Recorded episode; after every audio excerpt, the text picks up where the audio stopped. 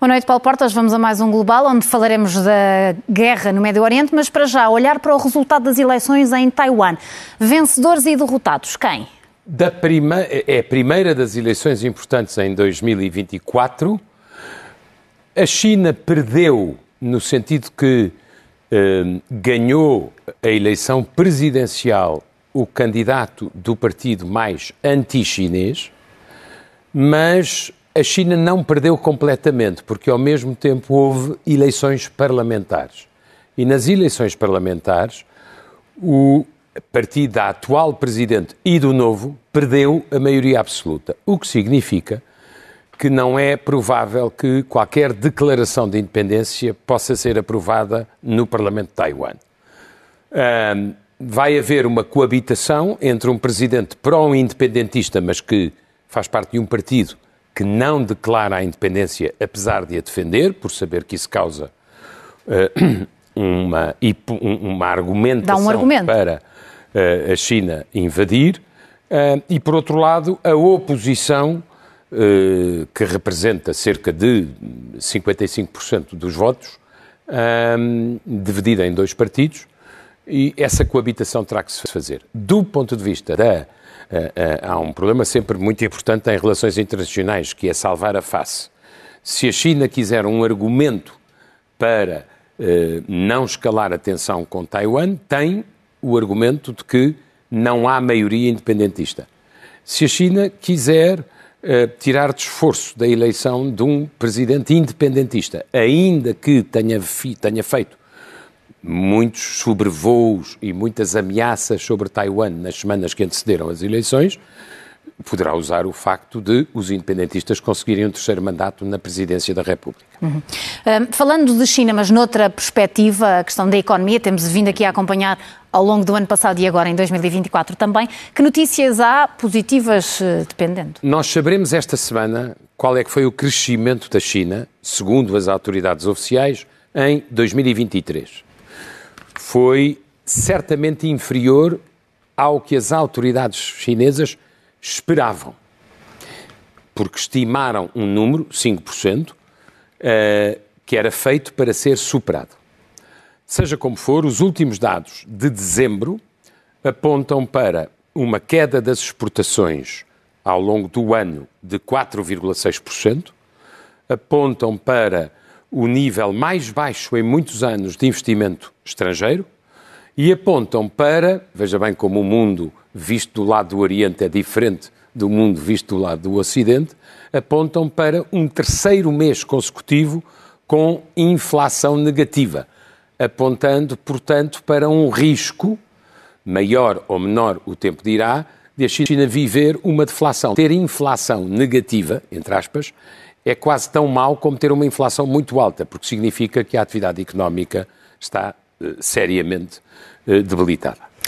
Na guerra do Médio Oriente, o conflito entre Israel e o Hamas, acabámos por nos obrigar a olhar para o Mar Vermelho, onde não havia um conflito, mas entretanto parece que há, uh, de facto, um escalar deste confronto para o Mar Vermelho. Porquê? Do ponto de vista estratégico, o que está a acontecer no Mar Vermelho é perigoso.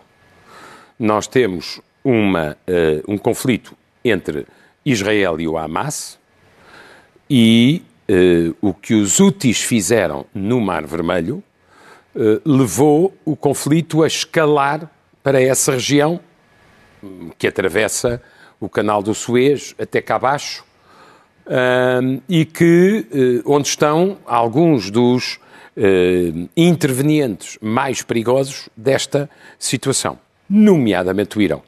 O que é que eu queria partilhar com os nossos telespectadores? O, o Irão tem dois aliados que vai manipulando e armando uh, conforme as suas conveniências. Um é o Hezbollah no Líbano, que é completamente comandado por Teherão, e o outro são os Houthis no, no Iémen, que é uma nação bastante antiga, mais antiga do que outras no Golfo. Um, qual é a diferença? É que há uma contradição essencial entre o Irão e o Hamas. O Hamas é sunita, é neto da Irmandade Muçulmana, enquanto que o Irão é xiita. Já os uh, Houthis são xiitas também, embora de um ramo minoritário. E, uh, portanto, aqui há uma coligação de xiitas e uh, o facto de, uh, para os Estados Unidos, nomeadamente, ser essencial não deixar escalar o conflito, tem aqui uma zona porosa, porque o que aconteceu na navegação no Mar Vermelho obriga uhum. os, as potências ocidentais a, a, fazer alguma coisa, porque senão aquela zona da navegabilidade do comércio é. Uh, desaparece. Sim. Já então, se calhar, vamos, vamos olhar melhor para esta questão. Porquê é que está a ser afetado o comércio marítimo? Estas, estas bolinhas encarnadas vermelho, representam os ataques que as milícias úteis fizeram, armadas pelo Irão, uh, fizeram desde o início de novembro, nesta zona que começa lá em cima, no canal do Suez, e que, uh, uh, como digo, na parte mais sul, mais a sul, estreita muito, Golfo é uma parte de navegabilidade difícil e lenta. Os navios têm que navegar em fila, não tem mais do que 20 quilómetros, digamos assim, e onde foram concentrados os ataques, ataques. dos úteis. Isto o que é que, qual, foi, qual é o significado disto? Dados que eu queria que as pessoas pudessem reter. Por este estreito, ou canal, ou por este mar, passa 15%, cerca de 15% do comércio mundial de bens. Passam 30% dos contentores desse comércio. Ou seja, 17 mil navios por ano, cerca de eh, meia centena por dia.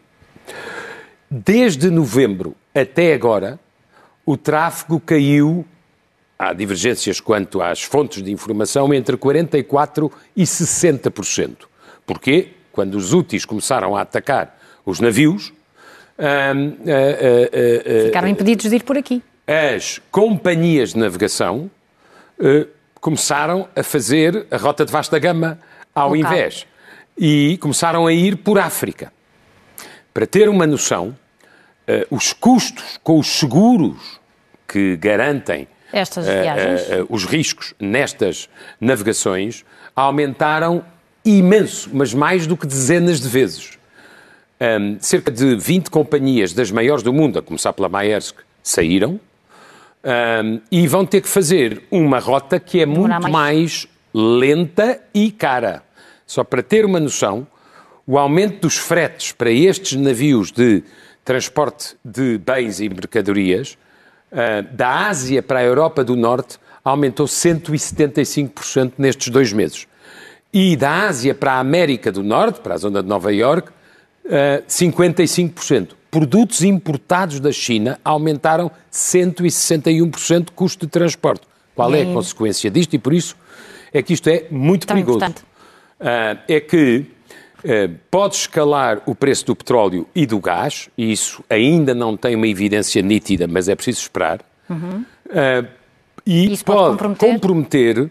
O combate contra a inflação, porque se os custos do comércio internacional sobem muito por causa de um conflito com um enorme risco, obviamente isso repercute na inflação. Se a inflação não descer tanto como tem que descer, obviamente demora mais a queda das taxas de juro. É por isso que este conflito é sério. Vamos ver.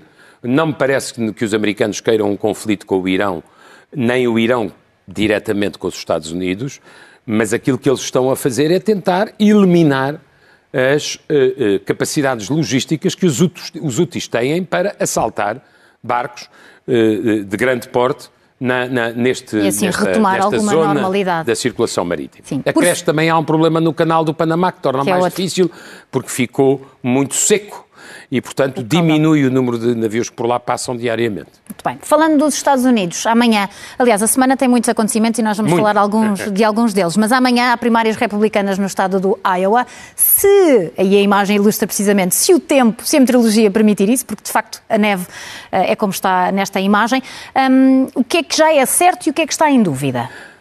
Bem, é certo que amanhã haverá o chamado caucus, uh, portanto, reuniões familiares e de amigos, é uma forma de eleger diferente, uh, uh, no estado do Iowa.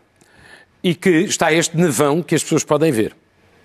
Não se sabe que impacto é que isso tem na participação, Mas começam as primárias e há mais duas uh, antes de março, quando há a chamada super terça-feira. Há no New Hampshire e depois há na Carolina do Sul. Trump leva vantagem nos republicanos com cerca de 52%.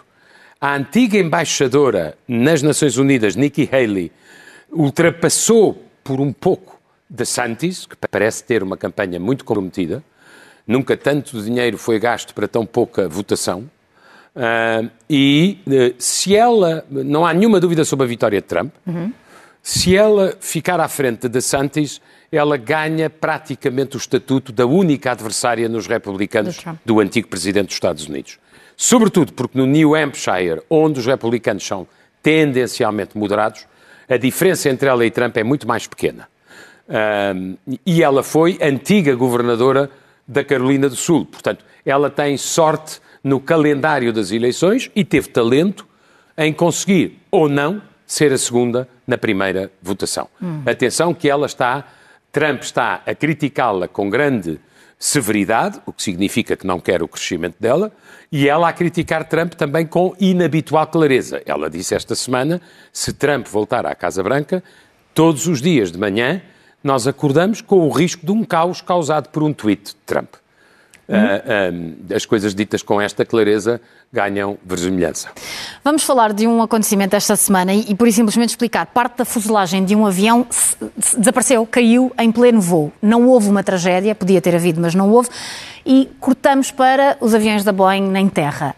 Um, está a companhia em maus lençóis? A, a companhia tem tido uh, pouca sorte e provavelmente incompetência de supervisão e controle de qualidade. A história deste voo é absolutamente extraordinária, terminou milagrosamente bem, aliás, com um aplauso dos passageiros, porque a tripulação nunca perdeu o sangue frio, uh, mas não é muito normal, a certa altitude, uma porta voar. Por sorte, não havia ninguém nos assentos que estavam perto dessa Lados à janela. O que terá acontecido é um defeito, ou é um defeito no fabrico, mas é muito provavelmente falta de controle de qualidade. O regulador aeronáutico americano é muito severo nestas coisas, mandou ficar em terra 171 Boeings 737 Max, Max 9 um, e, uh, um, e, que terão todos que ser uh, supervisionados. Já se encontraram alguns defeitos, coisas que parecem simples, como uh, uh, parafusos, parafusos ou... pouco apertados, mas isto uh, soma a dois incidentes, a dois acidentes terríveis e letais, porque tiveram mais de 340 vítimas, que foi na descolagem, aqui há, em 2018 e 2019, dois aviões exatamente Boeing 737 MAX, que acabaram por ter um desastre horrível. E, portanto, isto é interessante do ponto de vista, uh, obviamente, as ações da Boeing vieram por aí abaixo, um, e, curiosamente, o mundo aeronáutico, a indústria aeronáutica, é uma das poucas em que a Europa está à frente dos Estados Unidos. Porque a Airbus, para lhe dar um exemplo, no ano de 2023 vendeu cerca de 730 aviões e a Boeing ficou a cerca de 200 Uh, uh, da uh, Airbus. Airbus. Portanto, a Europa tem aqui uma liderança tecnológica, que é cooperativa, porque é entre vários países, nomeadamente França e Alemanha, e, e, portanto, a Boeing está com problemas sucessivos.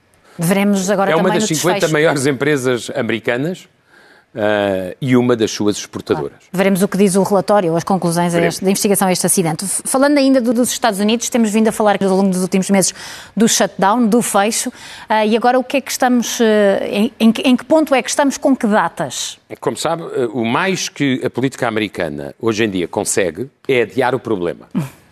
Raramente conseguem entendimentos para resolver o problema.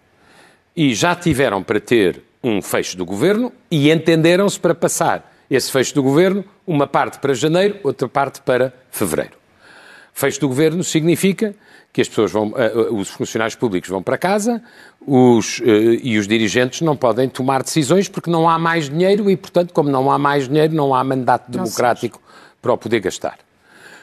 Um, o, o, os republicanos e os democratas entenderam-se para evitar o fecho do governo daqui a uma semana, mas esse entendimento deixou tudo por resolver. Ainda há uma tentativa, vamos ver se frutífera, para conseguir um acordo geral, mas deixou, nomeadamente de fora, por pressão dos republicanos e dentro dos republicanos, dos trampistas, a Ucrânia. E, portanto, uh, há um pacto aqui entre Trump e Putin para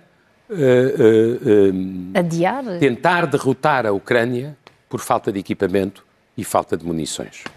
Pode ser que não funcione, mas que a coisa começa a ser perigosa, começa. O certo é que a ajuda à Ucrânia tem vindo de outros sítios, nomeadamente do Reino Unido, e vemos aqui uh, Rishi Sunak como o best friend, neste caso a tradução é o melhor amigo, o BFF melhor amigo. de Zelensky. Sunak, os ingleses são sempre os ingleses, e são bravos e são corajosos. E os ingleses já perceberam o que pode vir a acontecer à Ucrânia. E o que pode vir a acontecer à Ucrânia sobra para o continente europeu. Porque se os Estados Unidos abandonarem os ucranianos no meio da guerra, uh, obviamente o risco concentra-se todo na Europa. Aqui. Putin já fez oito intervenções em mais de 20 anos. Se prevalecer na Ucrânia, a próxima fronteira ou são os Bálticos ou a Polónia, são países da NATO e são países da União Europeia. E uh, Sunak chegou-se à frente e assinou uma verba, uma transferência de verba e de armamento que só parcialmente é capaz de suprir a falha dos americanos, mas que é significativo, nomeadamente em matéria de mísseis e de drones. Dará uma ajuda. É, um, é, um, é uma pequenina respiração, ou uma pequena respiração, para Zelensky. Uhum. Vamos falar de um relatório que saiu esta semana, é do World Economic Forum, um, que organiza Davos e o Balportas eventualmente poderá querer falar sobre isso. Começa já Começa já semana. esta semana também. Exatamente. Porquê que este relatório é importante? Primeiro porque é muito bem feito todos os anos. É bastante credível, uh, porque tem uma base de audição uh, uh, de entidades, empresas, organizações sociais, parceiros sociais muito larga e respeitada. E há uma mudança absolutamente extraordinária dos relatórios que têm sido feitos nos últimos anos, que eram basicamente orientados para questões ambientais, alterações climáticas, eventos climáticos extremos, biodiversidade. Tudo isso se mantém nos riscos de longo prazo, a 10 uhum. anos, mas nos riscos de curto prazo, a 2 anos, de repente irrompe para primeiro risco em 2024 a manipulação e a desinformação, incluindo coisas produzidas pela inteligência artificial. artificial. E para as quais as pessoas parecem estar absolutamente sem crivo. Eh, esta semana aconteceu no Reino Unido, com Sunak, uma coisa que foi criticada por toda a gente, ainda bem, foi um vídeo em que ele era, eh, eh, em que tudo o que ele dizia era falso, mas era de tal maneira semelhante com Sunak, com a sua voz, com os seus gestos, que viralizou. A custo baixíssimo. O risco é um risco para o Ocidente. É bom que as pessoas tenham a noção disto. A adição à, à, à democracia digital e às redes sociais em particular é uma questão do Ocidente. Isto não acontece na Rússia nem na China porque há censura, por razões óbvias. Uh, mas no Ocidente as coisas estão a, estão a tornar-se muito perigosas porque as pessoas estão a perder a diferença entre verdade e mentira. E, Portanto, no dia em que verdade e mentira se equivalerem, uh, obviamente as pessoas deixam de ter um ranking ético e, e, e político de escolhas.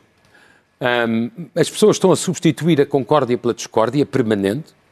a, a argumentação pelo insulto. Coisa a autenticidade pela uh, fabricação e depois, sobretudo, a meu ver, a uh, uh, complexidade dos problemas pela sua simplificação ao último grau. Uhum.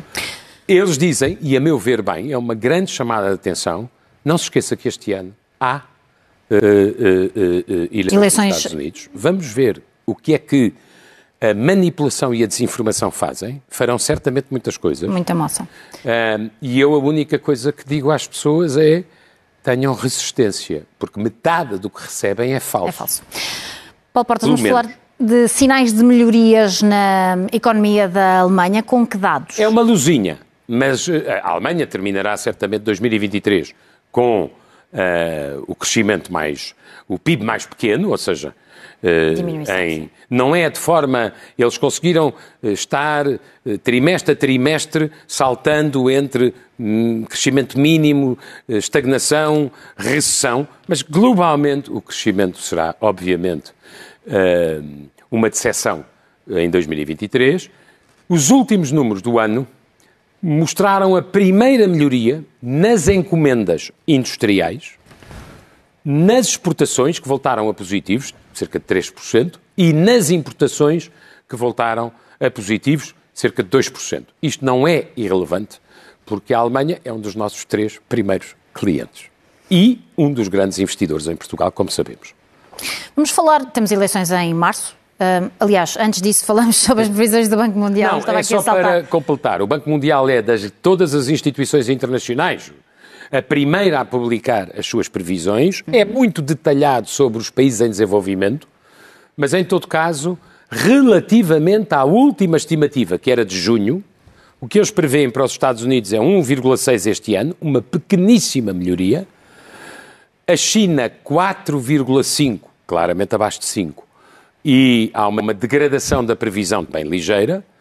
Na Europa, zona euro, a previsão andava à volta de 1,4 e passa para quase metade. 0,7. No Japão há uma ligeira melhoria face à estimativa anterior. A Índia é quem se mantém no mesmo uh, uh, nível de crescimento, pelo menos 6,4, que é aquilo que terá tido no último ano, segundo o Banco Mundial. E o Brasil tem uma uh, uh, mantém-se no mesmo nível de crescimento, que é fraco para o Brasil, 1,5%. Hum. Ou seja, a única economia global que cresce muito é a Índia.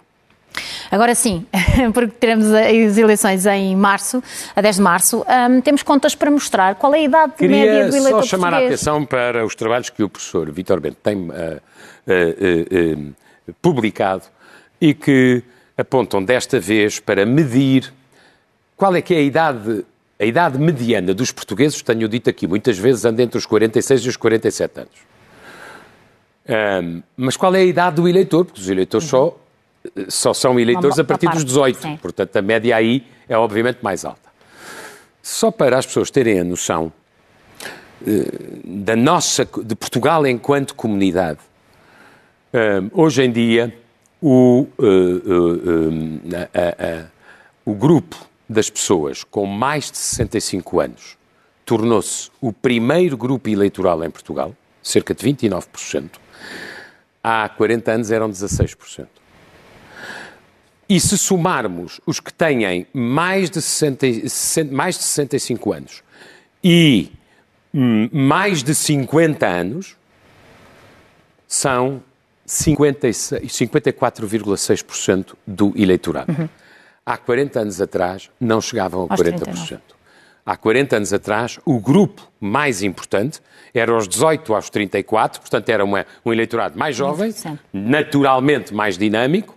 Isto tem consequências sobre, para todas as forças políticas, sobre a obrigação de tratar a questão do envelhecimento em Portugal, uhum. que é, porventura, a par da inovação e da nossa competitividade, uma das questões mais determinantes. E, portanto, espera-se de uma campanha eleitoral não apenas um debate sobre as pensões, que é relevante, mas um debate sobre o sistema de saúde e a sua capacidade de acompanhar doentes mais velhos que vão viver mais anos, que muitas vezes com múltiplas doenças e não apenas uma, e que são crónicas, crónicas e não e... episódicas. Uh, e para isto é preciso pensar a sério na capacidade de resposta do sistema de saúde, e também é preciso pensar no que vai acontecer se nada for feito às pensões das pessoas mais novas, que Daqui... agora têm 18 a 34 anos, ou até 35 a 49, e que, se não tiverem a possibilidade e o incentivo de fazerem a sua conta de poupança, podem uh, uh, ficar, sem, sem ficar sem uma parte dessa pensão. É um ponto que eu acho relevante partilhar porque nós somos de facto um país a envelhecer e eleitoralmente ainda mais. Vamos para eleições, porque António Costa está de saída. O que tem feito António Costa aqui nestes últimos meses? Bem, tem-se multiplicado, não é? António Costa passou sete anos a fazer cativações. E as cativações sempre existiram, mas com esta proporção que ele lhes atribuiu, eh, foi um, foram um facto novo. Uma das razões pelas quais, por exemplo, a saúde rebentou pelas costuras foi que não é possível cativar as verbas ad eternum eh, na saúde. Eis não quando, a partir de 7 de novembro, na, a partir da demissão, o, o Dr. António Costa decidiu uh, uh, passar a ser generoso e uh, estive a fazer as contas com um grupo a quem pedi ajuda. Um, e, e, se uma pessoa olhar para o Diário da República, não faz ideia da quantidade de pequenos grupos eleitorais e corporações políticas que têm visto o seu estatuto melhorar e beneficiar do facto de António Costa se ter demitido e querer fazer campanha eleitoral. Como alguém diria, há uns anos devia haver eleições todos os anos, porque era a melhor maneira de resolver alguns problemas. Mas, enfim, tirando esta ironia, nós não estamos a falar do aumento das pensões, não estamos a falar do aumento do abono de família, não estamos a falar do aumento da função pública, nem estamos a falar uh, do complemento solidário de idoso ou do rendimento social de inserção. Tudo isso decorre do orçamento. Não. Estamos a falar de categorias profissionais como o suplemento da PJ, já lá vamos, o, as carreiras específicas dos serviços de informação, o, o, o incentivo salarial aos trabalhadores do INE, o incentivo salarial a trabalhadores do Ministério das Finanças, o incentivo eh, eh, eh, salarial a, a, trabalhadores do Tribunal de Contas, a revisão do CIADAP, ou seja, do sistema de avaliação da função pública, os estatutos técnicos superiores, tudo isto, em grande medida, já em gestão. Ora, uh, uh, e portanto, eu uh, só faço esta consideração. Muitos destes assuntos tinham razão de ser há muitos anos. Uhum. Mas António Costa só se lembrou deles quando está a três meses de eleições. E desatou a fazer decretos. e, por outro lado, Uh, obviamente, raramente, alguns sim, mas outros não, uh, há quantificações. Há um último ponto que eu queria chamar a atenção. Houve uma grande polémica esta semana por causa dos subsídios Os... na PJ. Exato. E há, eu acho que o governo se precipitou neste sentido. Está a arranjar nas forças de segurança um problema parecido com o dos professores. Pessoas em semelhança de situações com uh, tratamento completamente diferente. O, o, porquê? A ideia de que se aumenta na PJ, mas não se aumenta, por exemplo, na PSP, é um pouco bizarra, porque a, uh, a, a PJ faz a investigação criminal quando os factos já acontecem. Mas já quem aconteceu. faz patrulhamento, nomeadamente em bairros delicados, sensíveis e às vezes com uh, perigos, é precisamente a PSP. Um, e, e, e, portanto, não faz muito sentido esta diferenciação. Faz sentido depois na conta final. Mas se, se não é possível encontrar uma solução para todos, convinha procurar encontrar uma solução para todos ou teremos uma razão de queixa. Eu, eu, eu peço sempre aos agentes da PSP, e ainda mais da Guarda, que se mantenham sempre dentro da lei da ordem e não se deixem instrumentalizar. Mas aquilo que se passou não é um sentido de justiça relativa. Isso não é. Vamos ter de terminar com a sugestão do livro que o Paulo Portas traz hoje, Sim. que fala sobre geografia, mas uma geografia diferente, certo? É apenas, eu terminaria só com este livro e uma chamada de atenção. É de Tim Marshall, o autor dos Prisioneiros da Geografia e do Poder da Geografia, e é reservado ao sentido futuro do conceito de geografia, ou seja, o espaço. E não só explica a história do interesse das potências pelo espaço, explica muito bem o que é que o espaço tem e para que é que pode servir, aquilo que é certo e aquilo que é incerto, quem é que está a entrar na competição para além dos Estados Unidos e da antiga União Soviética, Rússia, é absolutamente fantástico, muito bem escrito, como sempre, recomendo. E queria terminar dando uma sugestão, porque amanhã também começa, nós estamos no ano dos 50 anos do 25 de Abril, um programa que eu acho que vai ser muito interessante, porque são umas duas dezenas de entrevistas longas, com vagar, a protagonistas destes 50 anos, um, civis e militares, académicos e operacionais, uh, conduzidas por Maria João Vilés, é uma das jornalistas que viveu esses 50 anos, chama-se, aliás, Eu Estive Lá, O primeiro é Marcelo Rebelo de Sousa, não como Presidente da República, mas como jovem jornalista Sim. do Expresso, nessa altura, em 25 de abril de 74, o caminho até à Revolução. O segundo é Jaime Gama, que era, creio eu, jovem militar nessa altura, e um dos personagens Fica essenciais do. Partido Socialista e passa pelo- pela compreensão do que aconteceu nos primeiros dias da Revolução Sim. e continua. Eu acho que é história bem contada, contada com isenção e é pôr a falar quem verdadeiramente viveu os acontecimentos. Paulo Portas, Sugiro. Muito boa noite, obrigada. Até ao próximo Eu é que domingo. agradeço e desejo a todos um, um- um bom Uma boa domingo, semana. eh, uma boa semana lá em casa.